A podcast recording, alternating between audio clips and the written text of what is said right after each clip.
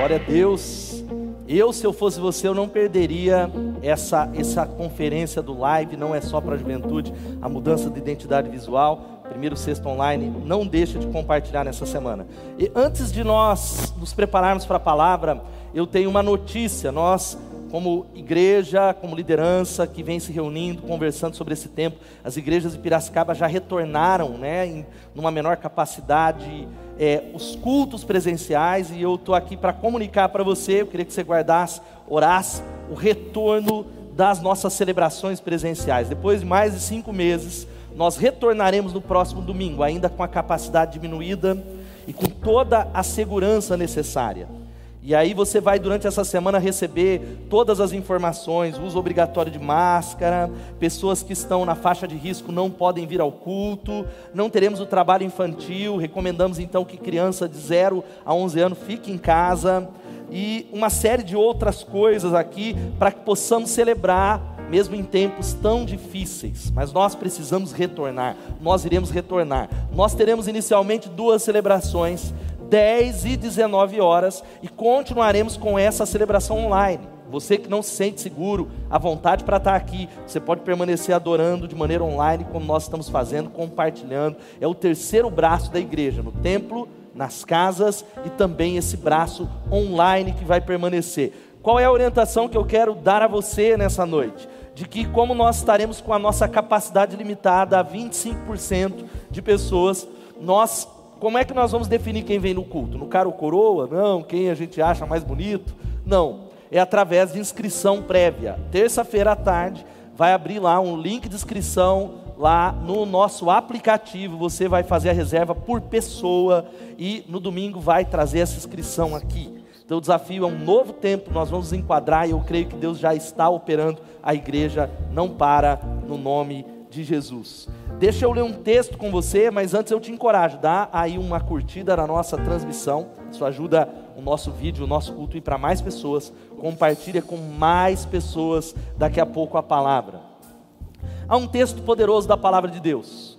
Eu creio que Jesus ele veio para trazer algo, a adoração do povo de Deus. Ele começa a dizer que é feito não só com canções, não só através das expressões que nós já conhecemos de adoração, mas através de obras de justiça. E obras de justiça é, é servir o necessitado, e tem a ver também, Jesus estabelece a doação. A doação como algo que tem a ver com o reino que é diferente dos valores do mundo. Nós só podemos contribuir quando o nosso coração é transformado.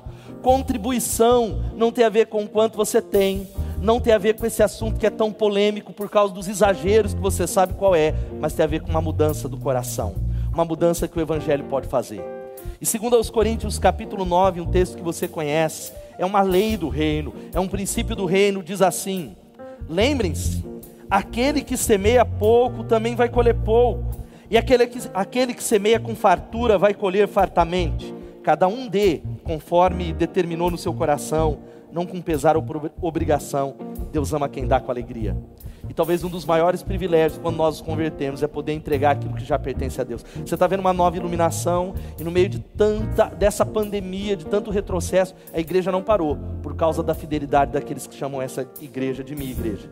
Queria te encorajar a fazer isso agora mais uma vez. Aí tem um QR Code que você pode utilizar o link da transmissão, você pode usar que está aí embaixo na descrição do YouTube para você fazer a sua contribuição. Você pode usar o aplicativo para também fazer ou a transferência bancária das contas que estão aparecendo. Nós vamos adorar a Deus antes da palavra. Vamos celebrar o Deus que nos abençoa.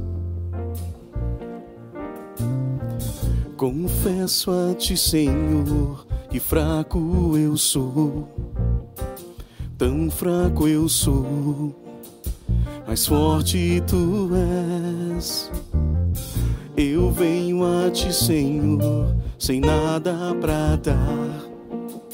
Só quero pedir, vem, ajuda-me, ó Deus.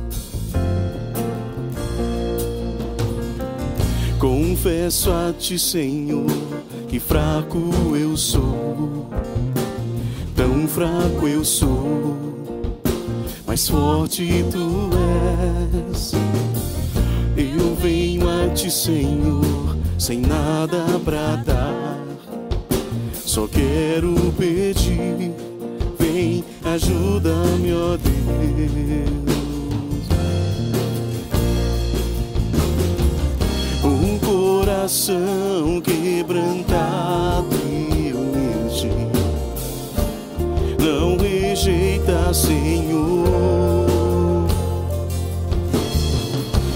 Estende a mim tua graça e deixe teu amor fluir.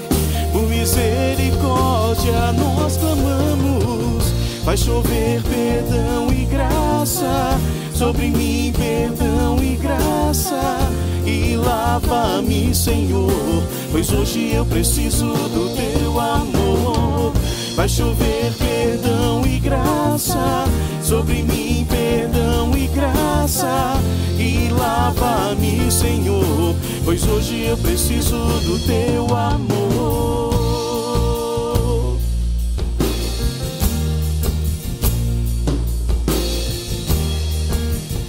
Declare um coração quebrantado, um coração quebrantado e humilde, não rejeita, Senhor.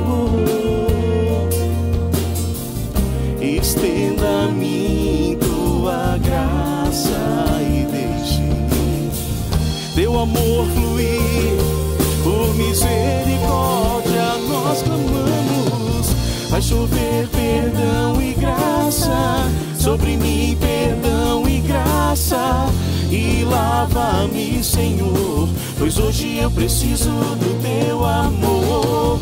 Vai chover perdão e graça sobre mim, perdão e graça. E lava-me, Senhor, pois hoje eu preciso do teu amor. Vai chover perdão e graça sobre mim, perdão e graça. E lava-me, Senhor, pois hoje eu preciso do teu amor. Vai chover perdão e graça sobre mim, perdão e graça. E lava-me, Senhor, pois hoje eu preciso do teu amor. Glória a Deus. Queria orar por dízimos e ofertas antes da palavra, que Deus ele abençoe a sua casa. Nós servimos a um Deus que ainda faz milagres. Nós servimos um Deus que Ele é o provedor. Você pode orar aí agradecendo por esse privilégio, pela multiplicação da obra. Senhor, obrigado. Obrigado porque o Senhor é o Deus de toda a graça e de todo o favor. Pedimos a Ti que o Senhor abençoe o Teu povo, abençoe a Tua igreja. Nós clamamos a Ti que cada semente, aquilo que devolvemos, porque tudo é do Senhor, possa ser multiplicado. Que o Senhor levante um povo próspero, que um povo possa cada, ter cada vez mais, para que possa ser generoso com pessoas nessa cidade. Ó Deus, para que a tua obra possa continuar avançando, expandindo, chegando em tantos lugares. Nós oramos ao Senhor. Eu quero clamar a Ti por aqueles que estão pedindo uma porta de emprego. Tu és aquele que quando abre a porta ninguém pode fechar, e quando fecha a porta ninguém pode abrir. Nós pedimos a Ti por portas abertas, por céus abertos. Oramos crendo no nome de Jesus. Que oramos assim, Pai. Muito obrigado. Em nome de Jesus. Amém, amém e amém.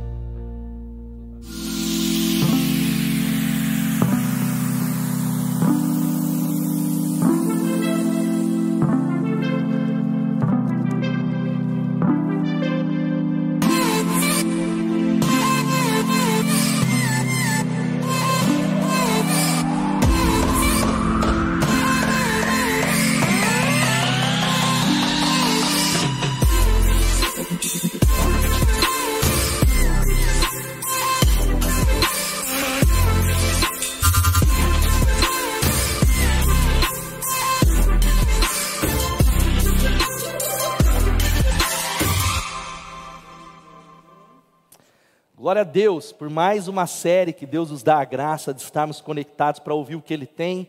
Eu quero louvar a Deus pela sua vida que está conectado nesse frio, nesse frio, mas eu tenho falado isso que o problema não é o frio que está fora, mas é o que está dentro. O Espírito Santo ele quer falar com você e nós estamos nessa série falando um mês para viver.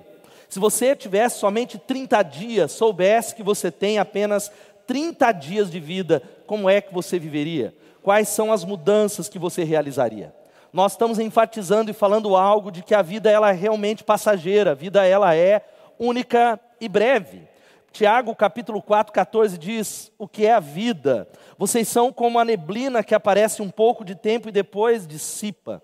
E nós não podemos jamais esquecer isso, de que o nosso relógio ele está correndo. E quando eu passar a olhar a vida e a morte com mais naturalidade, o objetivo dessa série é observar isso e admitir que a minha vida ela é breve, mas ela é única. Ela começa a ser transformada de verdade. Eu começo a viver com autenticidade e ousadia. E nessa noite eu quero é, convidar você a se conectar à quarta mensagem da série, Preparados para Partir Corajosamente. E eu quero ler um versículo da palavra de Deus que se encontra em Provérbios, capítulo 10, versículo 7. Provérbios 10, 7. Que diz assim a palavra de Deus, vai estar aí também na transmissão para você. A memória deixada pelos justos será uma bênção, mas o nome dos ímpios a será. A memória deixada pelos, pelos justos será uma bênção, mas o nome dos ímpios a será. Eu quero orar com você e realmente encorajar você a abrir o seu coração, talvez ficar de pé um pouquinho, se ajoelhar e pedir a misericórdia de Deus. O Espírito Santo está se movendo. Porque a Bíblia diz que quando dois ou três se reúnem no nome dele, ali ele está. Nós estamos com centenas de pessoas conectadas. Deus está movendo nesse tempo ainda difícil e que a palavra de Deus abra os nossos olhos, traga mudança, porque o Espírito Santo, ele está falando, Senhor, em nome de Jesus.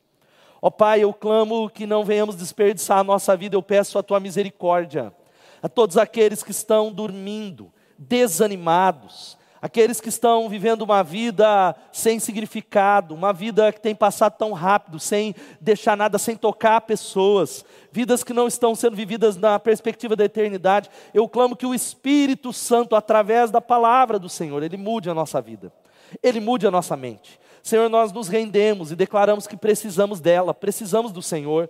Pai, nós não estamos conectados ou servindo aqui nesse ambiente por causa de religiosidade, porque a gente tem que vir, mas porque cremos no Senhor, nós cremos na tua palavra, nós trememos diante da tua palavra. Glorifica o teu nome, Senhor, e edifica a tua igreja em nome de Jesus. Amém, amém e amém. O fato é que todas as pessoas, até mesmo sem saber o que é isso, querem deixar um legado. O problema é que quando nós falamos a palavra legado, eu quero dizer para você que legado, sabe o que é? É saber que nós fomos importantes e marcamos a vida de alguém. Mesmo aqueles que dizem assim, eu não estou nem aí para ninguém, são pessoas que querem ser importantes, querem marcar a vida das pessoas. E a palavra legado é um termo jurídico que significa a disposição da última vontade pela qual o testador deixa alguém. Ele deixa uma herança, ele deixa um valor fixado de algumas coisas que se lega por meio de disposição. Eu estou deixando isso para as minhas filhas, para os meus descendentes, ou uma missão, o legado pode ser também, por analogia, uma missão que foi confiada a alguém, por uma pessoa que está prestes a morrer. Jesus deixou um legado para nós. Agora, o fato é que quando nós falamos de legado, nós precisamos entender que há um desejo do nosso coração que eu queria despertar, e essa série tem esse objetivo de sermos usados por Deus. William James, ele diz que a melhor forma de viver é investir em algo que ultrapassa a própria duração. É investir a nossa vida em algo que vai ultrapassar a duração dela, que é muito breve, porque a maioria de nós estamos vivendo vidas ou empregando a nossa vida, os nossos projetos, o nosso trabalho, o nosso casamento que fazemos até na igreja, que não passa de castelo de areia. Você sabe o que é castelo de areia? Invariavelmente você que tem filhos e vai para a praia, as crianças amam construir castelos de areia até que vêm as ondas, e o que é que faz com os castelos de areia? Derrubam. Porque castelos de areia foram construídos realmente para serem derrubados. E há muitas pessoas que talvez dizem: Eu não tenho significância, significado, meu coração não tem sido preenchido, porque tudo que eu tenho feito tem sido derrubado levado pelas ondas. E eu quero nessa noite falar com você sobre como é que você deixa um legado duradouro. Três pilares, dentre tantas coisas, para deixarmos legados eternos, para deixarmos algo que vai comparecer ou vai transcender. Sabe o que é transcendência? É quando nós fazemos algo aqui que vai ecoar na eternidade. Em primeiro lugar, se você está anotando, sempre faça uma autoavaliação da sua vida. primeiro pilar para que você comece a deixar um legado é sempre faça uma autoavaliação da sua vida. Nós precisamos iniciar essa perspectiva com uma reflexão. Segundo aos Coríntios 13, 5, o apóstolo Paulo fala algo que você precisa colocar na sua estante, colocar na sua mesa, memorizar. Ele diz o seguinte: examinem-se para ver se vocês estão na fé, provem-se a si mesmo. Coloque, não é duvidar de Deus ou da salvação e da sua identidade, mas ele diz: se examine, se avalie, olhe para você saber se você é crente mesmo. Não é porque você vem a uma igreja, talvez é até um líder, talvez seja até um líder religioso, quer dizer que você está na fé.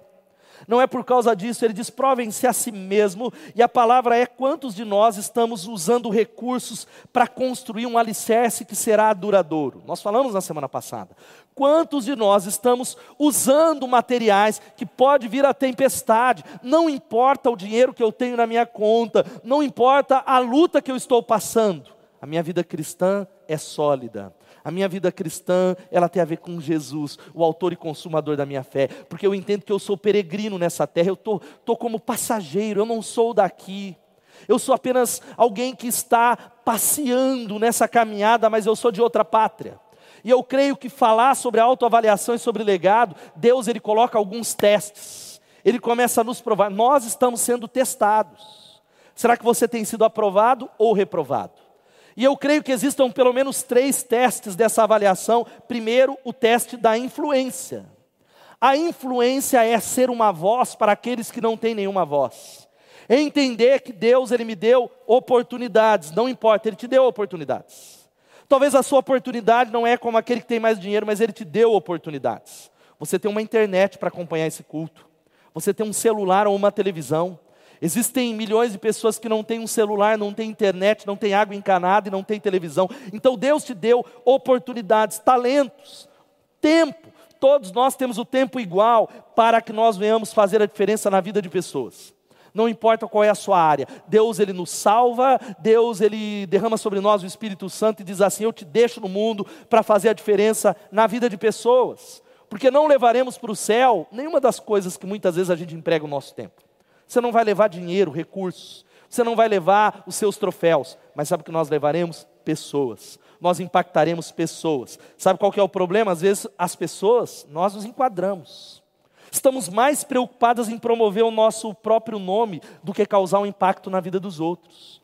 Nós pensamos assim: se todo mundo saber quem eu sou, eu vou me sentir importante, vou ficar satisfeito. E é por isso que há uma, uma corrida tão grande por seguidores nas redes sociais. Eu tenho rede social. A liderança dessa igreja tem, nós queremos fazer um impacto, nós queremos influenciar nesse caminho e nesse terreno também, mas o entendimento é de que isso é um meio, não é um fim. Há muitas pessoas correndo e colocando o seu coração, a sua esperança, a sua expectativa, estão correndo através de fama, de seguidores, de sucesso, talvez não só na fama, mas dinheiro financeiro achando que talvez vão ser alguém. Mas sabe o que eu quero dizer para você? Que a tentativa de se tornar famoso, ou talvez de conseguir o preenchimento através dessas coisas materiais, é como escrever o seu nome na areia. Sabe o que acontece? Vai passar. As ondas levarão. Eu quero dizer para você que todos os que são famosos hoje serão apagados. Você sabe quem foi o artilheiro do Campeonato Brasileiro de 1965? Ah, vai chutar o Pelé, né? Década de 60. Então vamos lá.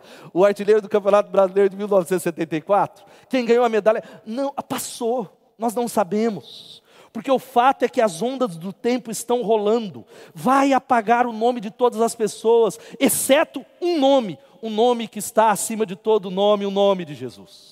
Filipenses capítulo 2, 9 a 11 diz que Deus deu a ele um nome, um nome ao qual todo joelho daqueles que estão aqui nessa transmissão, aqueles que estão assistindo aí, todo joelho dos que estão nos céus, na terra e debaixo da terra se dobrarão e dirão que Jesus Cristo é o Senhor. Sabe que eu digo para você que o teste da influência, a minha vida, o meu tempo, não são meus, pertence a Jesus Cristo. O meu dinheiro, a minha casa, o meu carro pertencem a Ele, porque a única coisa que vai permanecer é o que fizemos para Deus. Um outro teste é o teste da afluência, ou o teste dos recursos, como está aí na tela. Recursos. Como é que você gasta os seus recursos materiais? E eu sei que quando a gente fala desse assunto, ele é muito complicado. A gente fala, ah, espanta a gente daí transmissão, a igreja, o povo vai parar por causa de um excesso por causa daqueles que não usam bem os recursos, mas eu quero dizer para você que falar de recursos antes que você diga, eu nem dinheiro tenho, estou endividado, estou no cheque especial, porque pelo menos quase dois terços dos brasileiros estão endividados. Então, se eu olhar aqui para quem está na transmissão, a gente tem umas 15 pessoas, pelo menos 10 estão endividados. Alguns, a Patrícia falou ali, eu não, de jeito nenhum, glória a Deus. Não tem a ver com a quantidade de dinheiro que você tem, mas sim do que você faz com aquilo que Deus dá na sua mão. Como é que você administra? Porque um dia Deus vai nos chamar no céu e não vai falar só de ministério da igreja, Ele vai falar o recurso que eu coloquei na sua mão, não importa se é muito de acordo com o padrão do mundo ou se é pouco, como você administrou, como é que você empregou isso. Preste atenção em algo, antes que você feche o coração e pensando no quanto você não tem. Metade do Brasil, metade dessa nação, vive com menos de 400 reais por mês. Sabia disso? Mais de um bilhão de pessoas do mundo, que são os pobres dos mais pobres, existem pessoas ainda mais pobres, elas vivem com menos de um dólar e 90 cents por mês, por dia. Um dólar. O dólar está alto para nós. Um dólar. Era como se alguém estivesse vivendo ali com cinco reais por dia, ou cada pessoa, cada família. Sabe o que, que isso diz? De que nós somos ricos. Nós somos pessoas que reclamamos demais. Winston Churchill, ele diz que o nosso sustento vem do que obtemos, mas a nossa vida vem do quanto nós doamos. A única maneira de passar nesse teste, sabe como é? É contribuindo, contribuindo, contribuindo, abençoando abençoando pessoas. Sabe qual é a boa nova? Deus ele, ele coloca mais na mão daqueles que acreditam nisso. Aqueles que realmente têm abençoado pessoas, Deus fala: Ei, eu encontrei alguém que eu posso confiar mais. Eu encontrei alguém que não confia no dinheiro, ele sabe que sou eu que derramo sobre ele, que sou eu que prospero, eu sou o Jeová Jirê. E sabe o que é que acontece? Deus começa a usar alguns canais para abençoar a vida de pessoas. E a gente pode contribuir de muitas maneiras, que eu não vou falar aqui nessa noite dízimos e ofertas. É o padrão mínimo de referência, que é um lembrete de que tudo é de Deus. Sabe por que, que nós damos dízimo na casa de Deus? É primeiro, não é só por causa de estrutura, ah, é para a igreja, não. É um lembrete para nós de que tudo pertence a Deus. Todas as vezes que eu faço uma contribuição, é um, eu digo assim: Deus, tudo é seu, não posso esquecer. Eu posso fazer isso através de ofertas alçadas, através de doações. Mas é um terceiro teste, sabe qual que é o teste? O teste da obediência. Efésios capítulo 5, de 15 a 15 16, Paulo vai dizendo: tenham cuidado com a maneira que você vive, queridos, a gente precisa tomar cuidado do jeito que a gente está vivendo. Que eu sou salvo, sentado e satisfeito, ele diz que não seja como insensatos, mas como sábios, aproveitando ao máximo cada oportunidade, porque os dias são maus. A gente vive, vivemos dias maus, sabe o que, que significa isso? Eu preciso descobrir o que Deus quer que eu faça. Você precisa descobrir o que Deus quer que você faça. Sabe como? Ouvindo a Ele, dedicando o seu coração a Ele e obedecendo a Ele. Obedecendo, colocando o coração diante dele no nome de Jesus. Eu me lembro de um livro sensacional que eu li no início da minha juventude, adolescência, que se chama um clássico chamado Em Seus Passos, O que Faria Jesus. Um dos maiores, um dos livros mais vendidos do mundo, eu lembro que como um adolescente aquele livro marcou a minha vida e aquela pergunta, aquele livro fala como uma comunidade viveria se em todo o tempo eles perguntassem assim: o que Jesus faria nessa situação? O que Jesus faria nessa outra situação? O que Jesus faria na hora de discutir com alguém, como é que ele trabalha, como ele decidiria? E eu lembro que lançou algumas pulseiras que fizeram muito sucesso, que é a pulseirinha que está escrito aí, o QJF, o que Jesus faria. O teste da obediência é você começar a fazer isso nessa semana. O que Jesus faria nessa situação? O que Jesus faria no uso dos recursos e dos dons e do tempo? O que Jesus faria? Segunda coisa, o segundo pilar, sabe qual é? Dedique a sua vida a algo que vai durar para sempre. Já tem a ver com o que a gente está falando. Mas primeiro é você fazer um autoexame nesses testes, mas o segundo é dedique a sua vida com coração, com toda a sua energia a algo que vai transcender, algo que não vai acabar. Isso tem a ver com você avaliar o que está plantando. Todos nós, em cada momento, a gente planta alguma coisa. Aqueles que estão servindo aqui na transmissão, ou você que está aí, tudo, tudo que a gente faz, nós estamos plantando alguma coisa, nós estamos plantando sementes. Existe uma frase que diz: lembre-se que a criação de milhares de florestas dependem de uma semente. Tudo que Deus faz vir em direção à nossa vida, todo projeto, toda igreja, todo casamento, tudo na vida tem a ver com uma semente, porque há o potencial dentro de cada semente. E a pergunta que eu faço para você é: o que você está plantando? Há muitas pessoas que choram e, e, me, e falam, pastor, eu não entendo o que está acontecendo. Muitas das coisas, não é uma lei de causa e efeito, mas muitas coisas é resultado pura e simplesmente daquilo que você plantou lá. Plantou, não cuidou do casamento. Agora, a boa notícia é que você não pode mudar a colheita, aquilo que você está colhendo agora, mas você pode nessa noite mudar as sementes. Você pode começar a mudar o que você está plantando. Sabe o que é a semente? É o efeito cumulativo das suas palavras das suas ações, das suas intenções, sobre aqueles que o cercam, sobre aqueles que virão. A semente, agora, infelizmente, há muita gente plantando pedra. Plantando pedra que não tem vida, não tem fruto. E o teste verdadeiro, como é que eu sei se eu estou plantando pedra ou semente? Tem a ver com a sua motivação. Eu posso estar pregando aqui, eu posso ser um pastor, um líder de célula, viver na casa de Deus, mas a minha motivação não tem a ver com os outros, tem a ver com as minhas necessidades. Aquilo que você faz aonde você está é para servir outros, é para abençoar outros, ou é somente olhando para você? Por isso, se você plantar coisas temporárias, vai colher coisas temporárias. Se você plantar generosidade, vai colher generosidade. Se você plantar sementes eternas, colherá frutos eternos. Você vai receber de volta aquilo que doar, sim. É claro que eu não estou falando que você é através da conquista com Deus. Ah, não, eu estou falando, mas existe sim uma lei da semeadura. Eu me lembro disso, eu sei que está na transmissão a Rosana e o Regivaldo. Eu não sei se o pastor Regivaldo vai lembrar disso alguns anos atrás. E aí ele falou: olha, a Rosana começou a dar sapato para as pessoas, e você não tem ideia o que começou a acontecer, ela começou a ganhar sapato. E é verdade. Eu lembro que eu comecei e tenho feito isso como um hábito, distribuir livro para muitas pessoas. Queridos, vocês não têm ideia do quanto de livro eu tenho ganhado. É claro que eu não tenho feito isso como ah, agora eu vou dar livro para ganhar livro, porque eu tenho livro suficiente, mas como uma maneira de abençoar pessoas.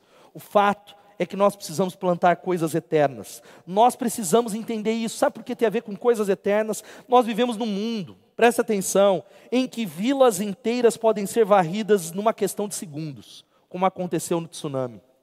Aonde torres gêmeas podem ser derrubadas no intervalo de horas onde cidades, a vida ela se esvai, e nós precisamos entender que a vida é desse jeito. Você que está em casa e lava louça, quem pode dizer aí na transmissão, eu lavo louça? Tem alguns homens tentando lavar, oh, o João, o João não sentiu firmeza, não. levantou o dedo ali, a capa pode falar.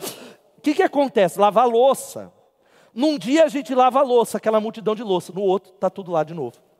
A gente limpa a casa num dia e a gente começa a perceber que vivemos num mundo em que as coisas elas são passageiras e não dura nem um dia. Por isso nós precisamos tomar decisão, sabe o que? Decidir qual material que nós estamos usando. Por isso eu quero te encorajar, em nome de Jesus, a gente vai orar daqui a pouco, a tomar uma decisão de ser um intercessor. Nós começamos a falar isso há mais ou menos dois, dois meses. Pedir a Deus, é Deus, ensina-me a orar. Deus, eu vou me envolver com intercessão. Nós estamos há mais de dois meses com as manhãs com Deus. Estava sendo lá no meu Instagram, segunda a sexta, às sete horas, um encontro de meia hora. Estamos orando por cura, contra o Covid. Agora nós mudamos. A partir de amanhã será no Batista Betesda. E eu quero encorajar você a passar por lá. Se você não pode orar todos os dias, apareça lá, convide pessoas. Nós estamos orando e milagres estão acontecendo. Essa semana nós vamos estar orando de segunda a sexta pela quebra de algumas barreiras e obstáculos. Sabe, o obstáculo do medo, da ansiedade, das finanças, das tensões. E eu creio que milagres acontecerão, porque a oração é uma obra eterna. E sabe quais são esses materiais que a gente precisa decidir? Tem alguns. Primeiro, convicções.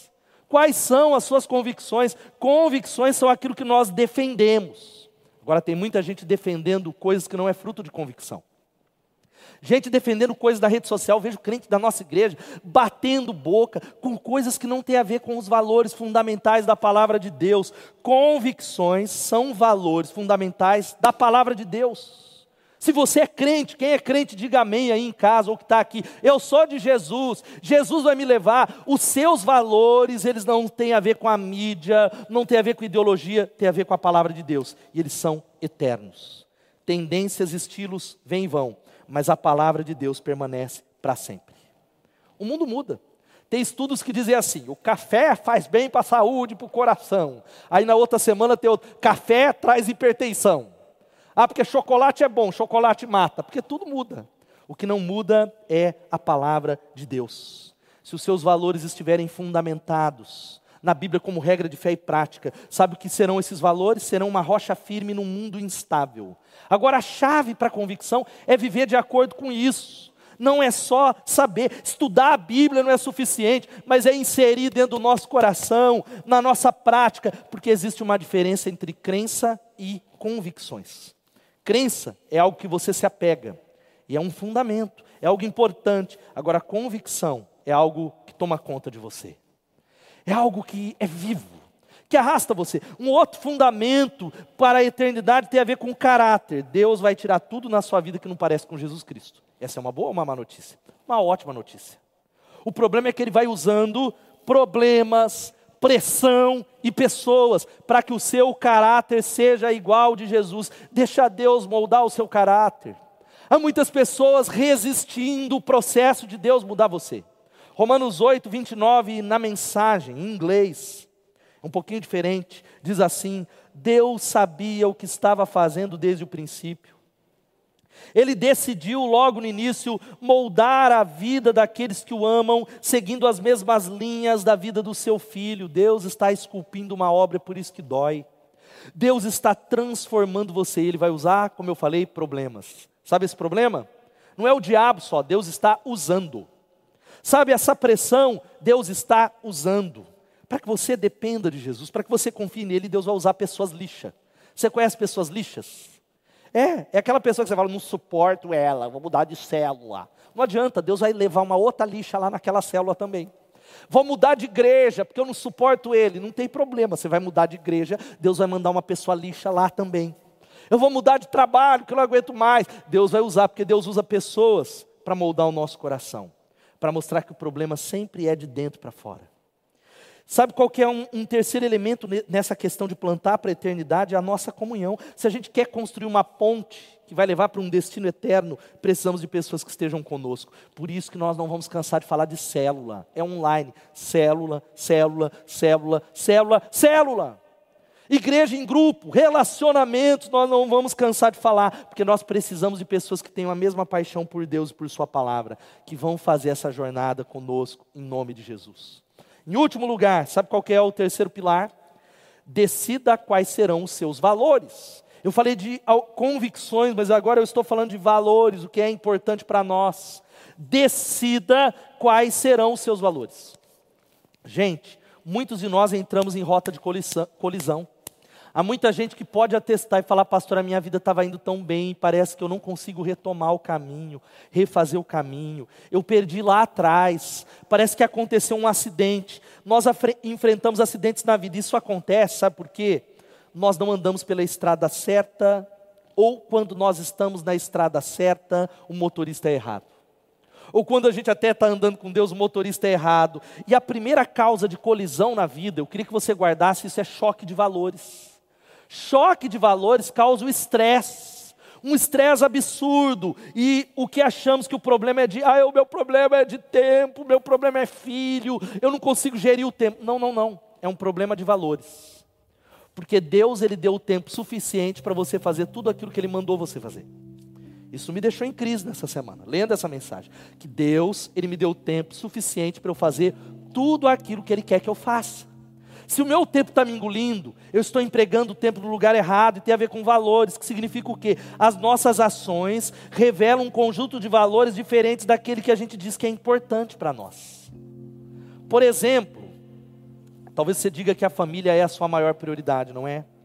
Mas o seu trabalho, com frequência, tem tido precedência sobre o tempo que você tem com a família. Você diz que ama a família, mas você não dá tempo para sua esposa, para os seus filhos. Talvez você diga que a saúde é muito importante para você. Quem pode dizer amém? Eu quero ser saudável, eu quero viver até 100 anos. Mas você come errado, só come porcaria, não se exercita. Para levar um prato para a cozinha, é um Deus acuda. Você está pensando até em comprar um carrinho. Ah, porque eu, tenho, eu vou de bicicleta, se desse para ir de carro até a cozinha valores, é choque de valores. Outro, a maioria dos que estão aqui dizem assim: Deus é o número um nas minhas prioridades. Mas a realidade é que Deus está recebendo a sobra do seu tempo, dos seus talentos, das suas finanças, e isso traz um grande estresse na nossa vida. E aí a gente começa a abandonar os nossos ministérios, eu não vou mais liderar na casa de Deus, porque a gente começa a ficar em ebulição aqui dentro. Pessoas abandonam casamentos, famílias, chutam tudo para o alto, mudam para outro país, mudam para outra cidade, deixa tudo para trás. É um choque de valores, mas eu quero dizer para você que podemos mudar, mudar a rota que nós estamos seguindo entendendo nessa noite que em muitos momentos, em muitos momentos, a minha vontade se choca com a vontade de Deus. Porque constantemente eu, Ricardo Capler, tenta fazer isso. Você tenta arrancar o volante das mãos de Deus. Deus ele falou: "Filho, você confia em mim? Confio. Vai descansando no banco de trás". Aí eu tô assim. Aí de repente eu vejo Deus, por que que o Senhor virou o senhor virou o carro para lá, é para cá que eu quero ir, aqui vai trazer sofrimento, e a gente arranca o volante da mão de Deus. Eu quero dizer que essa é uma decisão de dizer, Deus, eu quero considerar a tua vontade, acima de todas as coisas. Sabe como isso tem a ver? E vai ser a minha oração por você, abandonar o foco no conforto próprio. A gente gosta do conforto próprio. Pastor, eu posso servir na igreja, mas desde que esse tempo não, não venha concorrer com o meu futebol, não venha concorrer com o meu Netflix, com a minha natação, que não tire meu filho de casa, né? ainda mais está frio, que eu não tenha que acordar mais cedo, acordar meu filho adolescente, sair. A gente gosta de ficar no nosso conforto. A gente tem dificuldade de passar da segurança para o sacrifício, mas Ele chamou eu e você, e nós que estamos aqui para sermos sacrifícios vivos. Quando recebemos Jesus, o, o sacrifício no altar não é mais animal, somos nós nós dizemos, Deus, o sacrifício sou eu, em nome de Jesus. Nós começamos a nos levantar no poder de Deus, entender, guarde isso, fazer o que eu posso com o que tenho, onde eu estou. Isso é sucesso, fazer tudo o que eu posso. O problema é que a gente não faz tudo que a gente pode, não. Fala a verdade. A gente dá desculpa. E quem não dá frutos dá desculpa. Quem não quer, não quer. Quem quer, dá um jeito. Ei, filho, quem quer, dá um jeito. Eu conheço pessoas que vinham para a igreja Batista Bethesda no Mário Dedini andando três quilômetros. Pessoas que se arrastavam e diziam, eu vou fazer a obra de Deus. Pessoas lutando com câncer, servindo a Deus, porque quem quer dá um jeito, como diz a Ellen Keller, eu sou apenas uma, mas ainda sou uma. Eu não posso fazer tudo, mas ainda posso fazer alguma coisa. E não é porque eu não posso tudo que eu vou me recusar a fazer algo que está ao meu alcance. Querido, levante-se em nome de Jesus. Eu quero desafiar você a fazer algo sério mesmo agora, é sério. Essa é a minha oração. Quanto do seu tempo é gasto investindo na vida de pessoas, não em coisas? Ah, porque eu faço, é tudo legal, precisamos, mas em pessoas, deixando algo nelas, abençoando elas. Sabe quando Deus chamou Abraão, é o mesmo chamado para nós, ser tu uma bênção. Deus te chamou para ser uma bênção na vida das pessoas, para ser uma bênção no seu trabalho, porque os nossos maiores presentes para os nossos maiores presentes para o mundo e para as pessoas são tempo, talentos e bens. Tá vendo isso aqui? Sua agenda. Pega agora. Nós vamos terminar orando esse culto. Pega agora e eu termino esse culto fazendo uma pergunta. A maneira como você gasta o seu tempo revela o que está mais firmemente plantado no seu coração. Vou repetir. A maneira como você gasta o seu tempo revela o que está plantado mais firmemente no seu coração. Não importa você falar, ah, mas a minha circunstância vai mudar porque eu tenho um problema. Não. A maneira como você gasta o seu tempo revela o que está plantado aqui. Em nome de Jesus. É tempo de arrependimento. Nós não queremos construir uma vida com castelos de areia que vão. O tempo vai levar, as ondas vão levar. Eu quero encorajar você agora, enquanto a banda está ministrando, e eu quero fazer um desafio. Porque eu sei que tem pessoas que foram confrontadas pela palavra, foram desafiadas por essa palavra, e nós precisamos agora, nessa última oração aqui, olhar para os resíduos que estão na nossa alma. Porque a gente tem duas tendências, eu e você temos, eu estava orando essa tarde por isso. A primeira tendência é desprezar as fraquezas, a gente despreza fraquezas, debilidades, a gente despreza, ah, vou seguindo a vida. O outro extremo, sabe qual é? Há pessoas deixando a culpa destruí-las. Pessoas deixando as debilidades, as faltas nos paralisar. Estamos paralisados, amarrados. Todos nós que estamos aqui nessa transmissão, todos sem exceção, fizemos escolhas ruins, cometemos pecado. E pecado coloca a gente bem abaixo do padrão de Deus. Todos nós temos uma alma muito poluída, muito poluída, porque todos nós pecamos Mas sabe qual que é a notícia boa para nós? A boa notícia para você que está nessa transmissão, a boa notícia, não importa quanto tempo de vida cristã, é que Jesus Cristo nos perdoa e Ele limpa até mesmo aquele entulho mais oculto aquele pecado mais oculto que ninguém sabe. Este é um presente da graça que está à sua disposição, pura e simplesmente, se você se ajoelhar e dizer: Deus, eu preciso, Deus, eu me arrependo, Deus, eu confesso. Provérbios 28, 13 vai dizendo que quem esconde os seus pecados, ei meu irmão, não prospera, mas quem os confessa e os abandona, acha nessa noite misericórdia, acha nessa noite uma nova chance, acha nessa noite uma nova oportunidade. Sabe o que a graça faz? Ela nos limpa, nos aceita como nós somos. A graça, ela me aceita como eu estou, mas a graça ela não faz só isso ela concede a nós nessa transmissão, todos nós que estamos aqui servindo, o poder para mudar, viver nessa graça transformadora que Ele diz: Eu posso mudar seu casamento, eu posso mudar o seu temperamento, eu posso libertar você do vício da pornografia, eu posso mudar o seu coração, eu posso quebrar o jugo da mentira, do consumismo, do pecado, da depressão, da ansiedade, eu posso salvar e mudar a sua história nessa noite, eu posso ungí-lo, porque Tito capítulo 2, 11 e 12 disse o seguinte: porque a graça de Deus se manifestou salvador a todos os homens ela nos ensina a renunciar, renunciar à impiedade, às paixões mundanas e viver de maneira sensata, justa e piedosa nesta era presente, em nome de Jesus. Baixe sua cabeça onde você está e eu quero fazer dois apelos nessa noite. O primeiro é para você que entendeu essa palavra e diz assim, pastor, eu estou indo para Jesus como eu estou, tal qual eu estou, eu vou a Ele, sujo, machucado, o volante na minha mão, tudo de cabeça para baixo, ou com um vazio tão grande que está dentro do meu coração, mesmo tendo tudo. Eu quero dizer para você que Jesus ele pode mudar a sua vida pura e simplesmente se nessa transmissão você reconhecer que Ele andou entre nós, Ele morreu na cruz, Ele derramou sangue por você, Ele ressuscitou para que todo aquele que confie nele, que entregue a chave ou o volante para Ele, será salvo. Se você é alguém que nessa noite está dizendo, eu preciso dessa nova vida.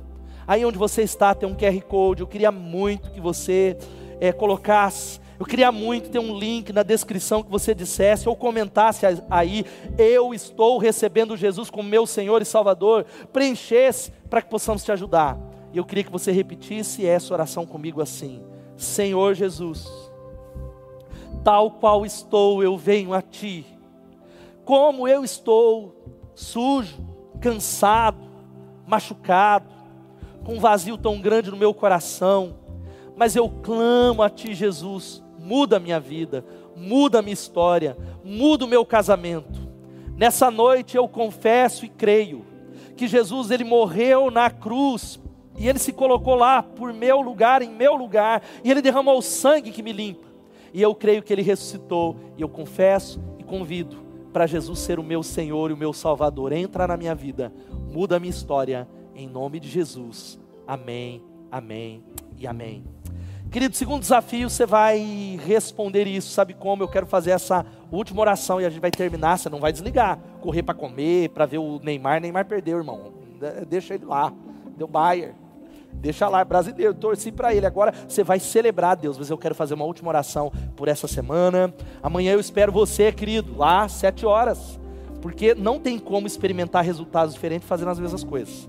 Nós só experimentamos coisas diferentes fazendo aquilo que nós nunca fizemos. Então eu quero orar por você, que esses pilares sejam colocados. Se você está tomando alguma outra decisão, procura seu líder de célula, escreve aí dizendo: Eu vou retornar, eu vou servir. Ó oh, Pai, nos abençoa, Jesus. Obrigado por esse domingo poderoso peço a Ti pelo poder do Espírito Santo.